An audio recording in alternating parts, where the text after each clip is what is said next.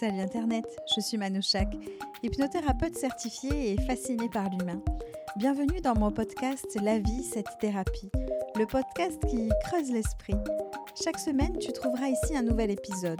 Ce podcast est une invitation à la réflexion, à l'introspection et à l'analyse de soi au travers différents thèmes, différents outils. Je te partage ici mes pensées, mon savoir, mes techniques, mes réflexions, mes analyses ainsi que mes questionnements sur la vie et tout ce qui la compose. Parce que oui, je pense que la vie, à elle seule, est une thérapie. Toutes les expériences de la vie sont là pour nous apprendre, nous former, nous aider. Et en les partageant ici, j'espère pouvoir aider le plus grand nombre et te pousser à la réflexion. Chaque épisode est une petite luciole que je viens déposer sur ton chemin afin que tu puisses euh, y voir plus clair dans ton cheminement. Si le podcast te plaît, je te propose de le partager, ainsi que de laisser une note et un commentaire. Cela te permettra de me soutenir et par avance, je t'en remercie. Bonjour et bienvenue en ce premier lundi du mois de novembre dans le premier épisode du podcast. Je suis ravie vraiment de t'accueillir ici aujourd'hui. Nous allons parler d'introspection, la saison s'y prête d'ailleurs, et depuis quelque temps on peut lire et entendre un peu partout qu'il faut travailler sur soi, qu'il faut introspecter ou encore entreprendre un travail de l'ombre, etc. En réalité, je pense qu'il ne faut rien du tout. L'introspection, elle vient à toi, elle t'appelle à un moment donné et c'est seulement à ce moment-là que je t'invite à l'attraper au vol pour aller plonger dans tes profondeurs. Mais quelle profondeur, me diras-tu Eh bien, les profondeurs de ton être, de ton inconscient, de ton royaume intérieur, là où toutes les parts de toi se trouvent. Souvent, c'est une partie de soi que l'on ne connaît même pas, dont on ne soupçonne même pas l'existence. Une partie qui semble intangible, à tort ou à raison peut-être, qui sait. Dans cet épisode, je vais te guider afin de pouvoir partir à sa découverte, à la découverte de tout ce qui te compose et ce peut-être sur plusieurs générations, et même euh, dimensions peut-être. J'ai pendant longtemps, et même trop longtemps, pensé et été convaincu que c'était seul qu'on devait aller au plus profond de soi-même, que seul on allait plus loin, que seul on allait plus vite. Mais après des années de travail sur moi-même, des années d'accompagnement, après plusieurs années de thérapie en tout genre, j'ai compris que finalement, en s'aidant de l'extérieur, on va beaucoup plus loin à l'intérieur de soi. L'introspection, ça se travaille autant par rapport à nous-mêmes que par rapport à notre rapport à l'extérieur. On peut alors prendre conscience, analyser, comprendre certains de nos comportements en réponse à ceux des autres. On peut découvrir des traumatismes enfouis depuis des années, voire même des générations. C'est un peu, un peu grossièrement, comme on dit, euh, comme aller remuer la merde mais parfois il vaut mieux ne pas trop aller creuser si on n'est pas prêt à accueillir ce qu'il y a en dessous. Il faut être conscient qu'aller regarder à l'intérieur de soi peut faire émerger nos personnalités les plus lumineuses mais également les plus sombres, celles que l'on a refoulées pendant toutes ces années. C'est un peu comme se mettre totalement à nu avec nos qualités, nos défauts, nos cicatrices, nos traces de la vie, celles qui nous ont fait plus ou moins mal, ces parties de nous dont on a eu honte, celles qu'on a refoulées, car ça fait désordre, celles qu'on a enfouies au plus profond de soi, car on a estimé qu'elles étaient moches et inacceptables par la société. C'est pour ça que je recommande vivement d'être suivi par un thérapeute, quel qu'il soit, pour entamer ce long chemin d'introspection. Car oui, le chemin d'introspection est long, et peut-être même qu'il dure euh, toute une vie d'ailleurs. Moi-même, en qualité d'hypnothérapeute, j'accompagne les personnes qui le souhaitent dans leur cheminement d'introspection. Je les aide euh, aussi et surtout à accueillir et à analyser et à comprendre ce qui vient à eux. Je les aide et je m'aide en même temps, car je suis persuadée, encore une fois, que l'on apprend des autres, de leur expérience. C'est d'ailleurs pourquoi ce podcast a vu le jour, pour que nous puissions tous apprendre des uns et des autres, ensemble. L'introspection, c'est aller voir ce qui se passe dans nos mécanismes, nos émotions, nos comportements, pour finalement comprendre nos besoins ou juste euh, accueillir ce qui arrive. On me demande souvent euh, qu'est-ce que je fais maintenant avec tout ça? Est-ce que si quelque chose me déplaît, je peux juste le remettre à sa place et refermer la porte? Alors euh, oui, c'est possible de refermer la porte, mais c'est tellement dommage.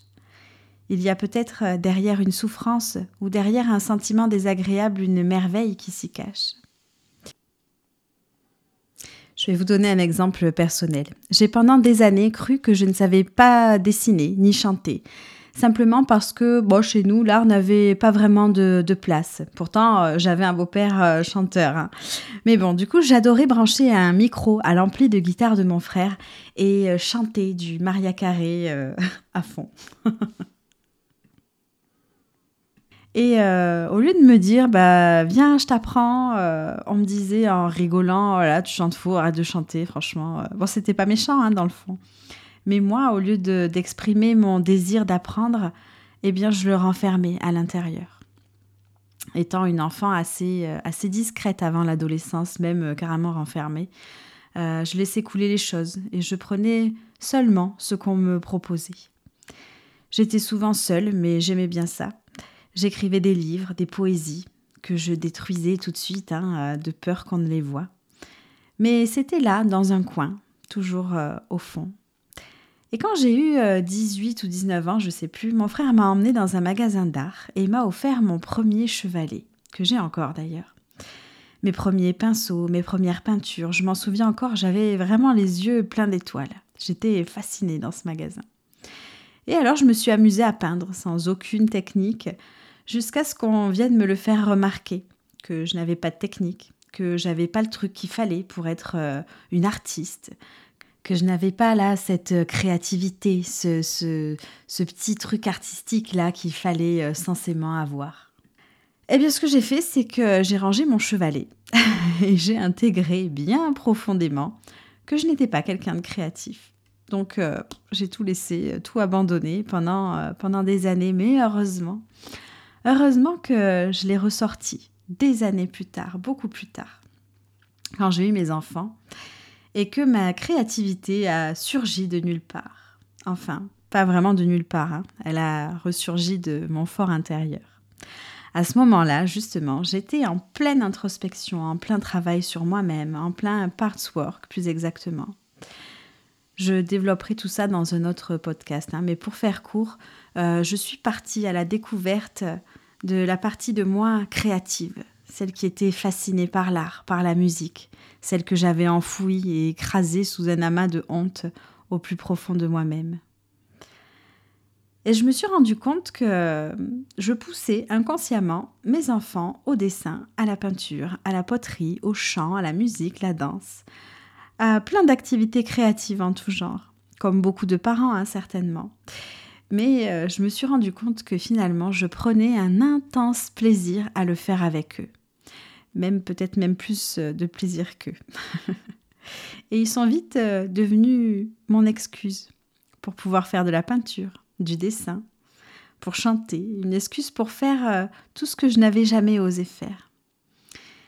Et aujourd'hui que je l'ai compris, eh bien, je m'autorise à m'installer seule devant mon chevalet, à prendre ce temps rien que pour moi. Et j'adore ça. je m'autorise à, chanter euh, et à avoir des activités euh, créatives et à, développer finalement euh, tout mon sens de la créativité. Voilà un petit exemple qui est un bel exemple positif de ce que l'on peut aller découvrir à l'intérieur de soi-même, dans cet endroit où je suis persuadée que mille et une merveilles nous attendent. C'est un exemple euh, parmi tant d'autres. D'ailleurs, si tu en as, je t'invite à nous les partager. Ça sera vraiment un plaisir de te lire et ça pourrait euh, inspirer d'autres personnes. Souvent, la grande peur qui empêche de partir en introspection, c'est la peur de tomber sur des choses négatives, sur des traumas, sur des facettes de nous qu'on n'a pas envie de voir ou de connaître. Alors effectivement, c'est un risque. Mais même si on peut tomber sur des parties moins positives, simplement le fait de prendre conscience de ce qui nous compose enclenche automatiquement la guérison de nos blessures.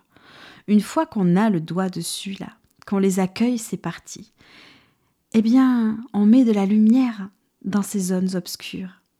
Et à ce moment-là, je vous garantis qu'une sensation de légèreté vient alors remplacer tout le poids de la souffrance, de la douleur et de la honte.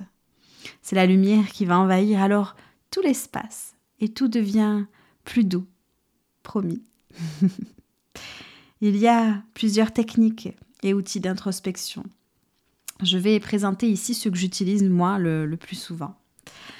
Donc le tout premier outil que j'ai utilisé et que j'utilise régulièrement et qui à mon sens est indispensable, c'est le carnet de notes. C'est tout simple, mais c'est indispensable.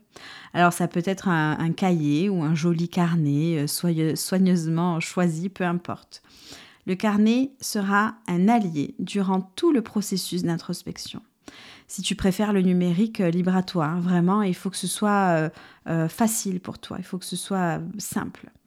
L'écriture, c'est un outil qui est très puissant. On va alors euh, pouvoir noter nos ressentis, nos émotions, nos comportements face à certaines situations. On va noter tout ce qui nous passe par la tête, nos réflexions, nos questionnements. Et ce qui peut être intéressant, c'est de retourner, se plonger parfois dans nos anciens écrits, afin de pouvoir se rendre compte du chemin parcouru, de voir euh, euh, les différences, etc. Ensuite euh, viennent les autres outils. Donc pour moi, il y a les cartes, la méditation, l'hypnose euh, et tout ce qui est artistique, créatif. Donc un de mes outils euh, favoris, forcément, c'est les cartes. J'aime beaucoup la cartomancie pour ceux qui me connaissent, qui savent. J'ai une collection de tarots et d'oracles en tout genre que j'adore. mais pour l'introspection, bien sûr, j'utilise les cartes différemment que pour faire des tirages.